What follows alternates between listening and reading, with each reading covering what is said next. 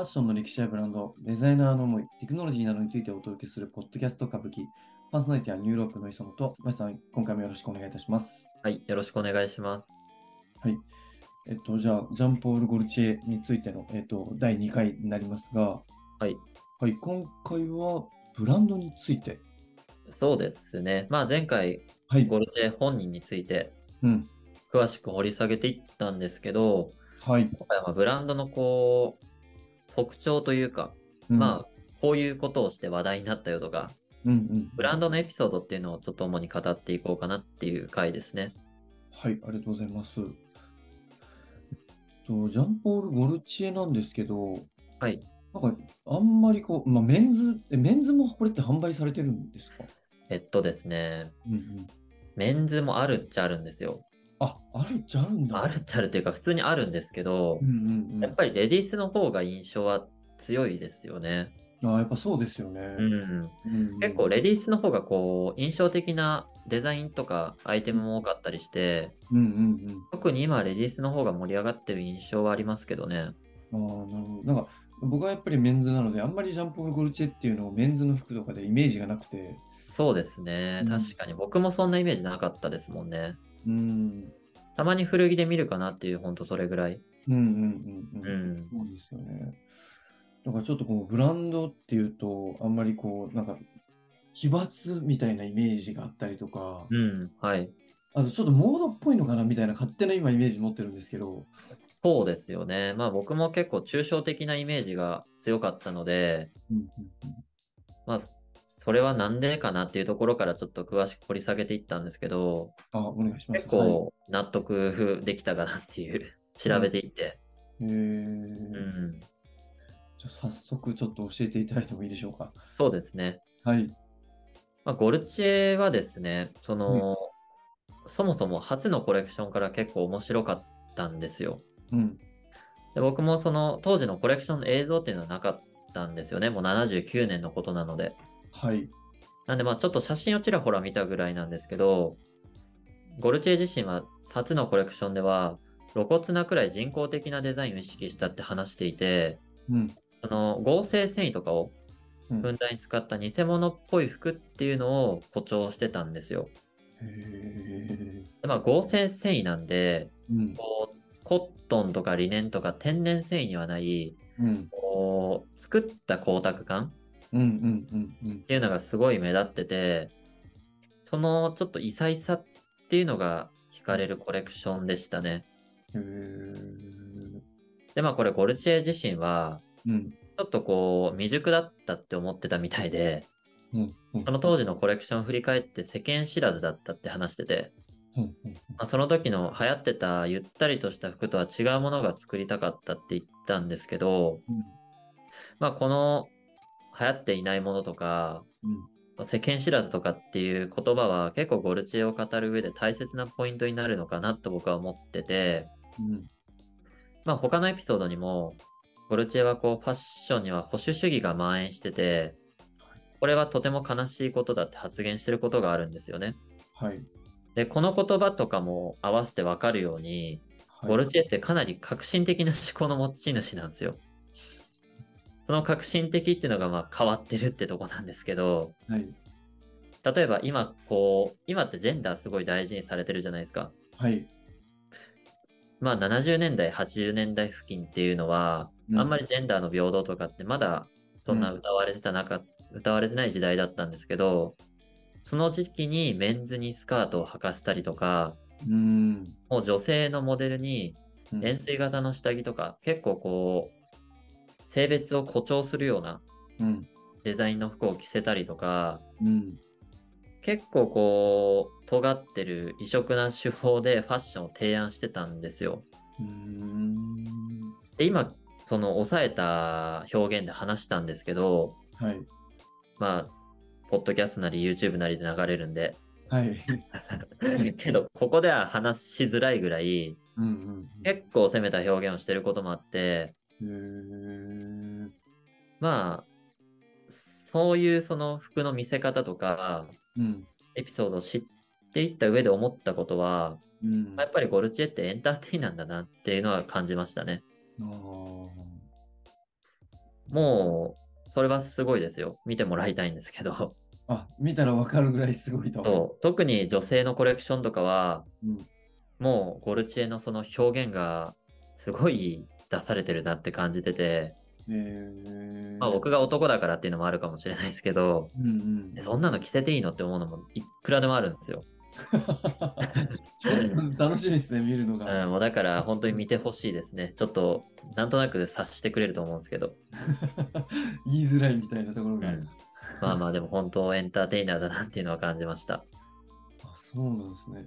まあまあこう、はい。子供の頃から幼少期から人を楽しませる映画とかミュージカルが好きだったっていうこともあってゴルチエ自身がこう人を楽しませるポイントを知ってるんだと思うんですよねああ。だからこう普通の表現では人は楽しめないっていうのを知ってるからうんうんうんうん。ギリギリのこうラインを攻めてるのかなとも思っててうーん。で僕からすると結構驚くことをしてるように見えるんですよゴルチエさんのその表現方法って。うんうん。でもゴルチエから言わせると私にとっては普通のことに対するうん。その周りの人々の反応に未だ驚かされるって言ってるのでへえ。まあ結構奇抜な表現に見えてもうん。彼にとって当たり前のことなんですよね。うーん。まあ、だからこうゴルチエは個性的だしうん前衛的だし異端児っていうのも言われるしうん。まあけど反対にそのうん同じ同業者うん。最も楽しませるデザイナーとも言われてるんですよね。ああ、それか、それいい言葉ですね。はい。そうなんですよ。だから、ファッションデザイナーを楽しませるファッションデザイナーってすごいなって単純に思ったんですよね。うんうんうん。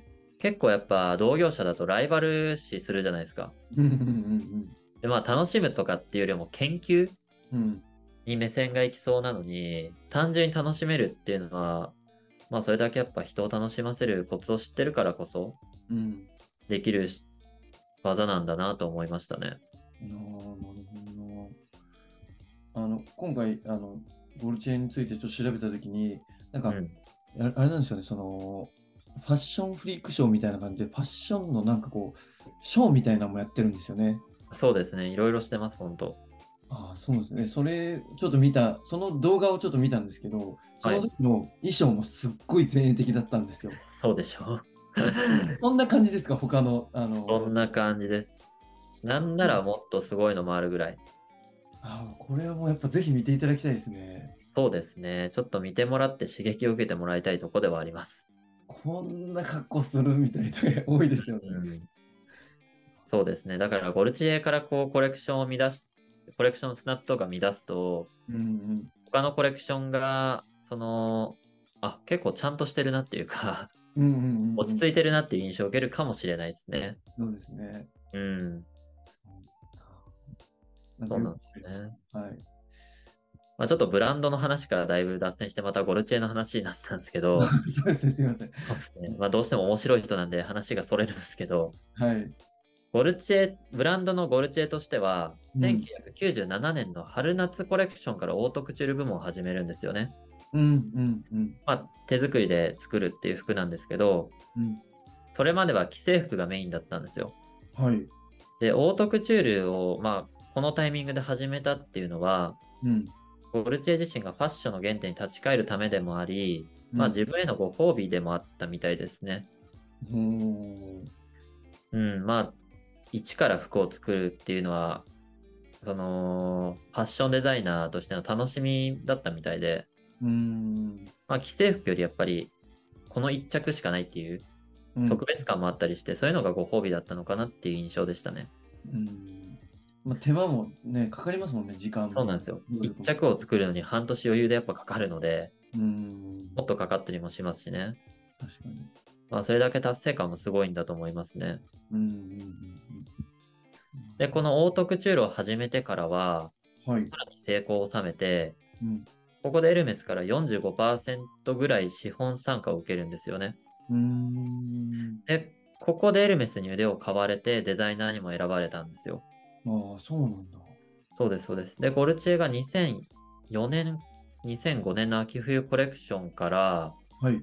レディースのプレタポルテ部門を担当していて、はい。で、その前の担当者がうん。アルジェラだったんですよね。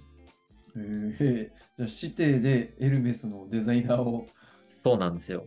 はあ。だからこのストーリー性が僕いいなと思ってて、うんうんうんまあ弟子から師匠に引き継がれるみたいな。うん。はい。面白い。そうなんですよね。ここ結構面白いんですよ。はで、ゴルチエはエルメスのレディース部門2011年の秋冬コレクションまで担当して、あうんうん。2014年まで、えっと、ブランドに専念し、自分のブランドに専念した後に、ここで、えっと、15年の春夏コレクション最後に、プレタポルテっていうのを終了して、オートクチュールと香水の展開に集中するんですよね。あ香水に、はいはい。そうですね。なんで、2015年の春夏っていうのがまた、ジャンポール・ゴルチエっていうブランドが大きく変わったポイントになりますね。えで、2020年の春夏コレクション最後に、ここでゴルチエがデザイナーとして身を引く形になります。ー、はい。で、まあ、その、服を作るのをやめるっていうわけではなくて、はい。一人のデザイナーとして個人的に活動を行っていくって宣言してましたね。ああ。だからこう2000、その翌年の2021年に酒井とのコラボもしてますし。結構そのデザイナーとしての動きはしてるんですよ。うんうんうん。まあ、だからこうゴルチエ、ジャンポール・ゴルチエっていうブランド自体にはこう直接的働きかけることは少なくなったかもしれないんですけど、はい。まあ一人のゴルチエとしてのデザイナーの表現は生き続けていくので、うんうん。まあ、今後またこういう、どういう発信があるかわからないんですけど、そこも楽しみですよね。そうですね。うん。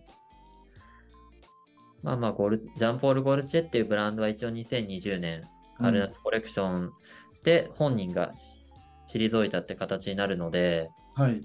まあ主にはこんな流れですかね。えー、今はそのデザインチームみたいな感じでやってるんですかね。そうですかね。う。うんん、なるほど。ありがとうございます。今回はこんなところでしょうか。そうですね。はい。はい、ありがとうございます。あの今後もファッションについての内容を発信していきますので、まだチャンネル登録をされてない方はチャンネル登録をよろしくお願いします。えーリアクションなど、えーいただけると嬉しいです。また、こんなことも取り上げてほしいというご意見があれば、えーコメントください。お待ちしております。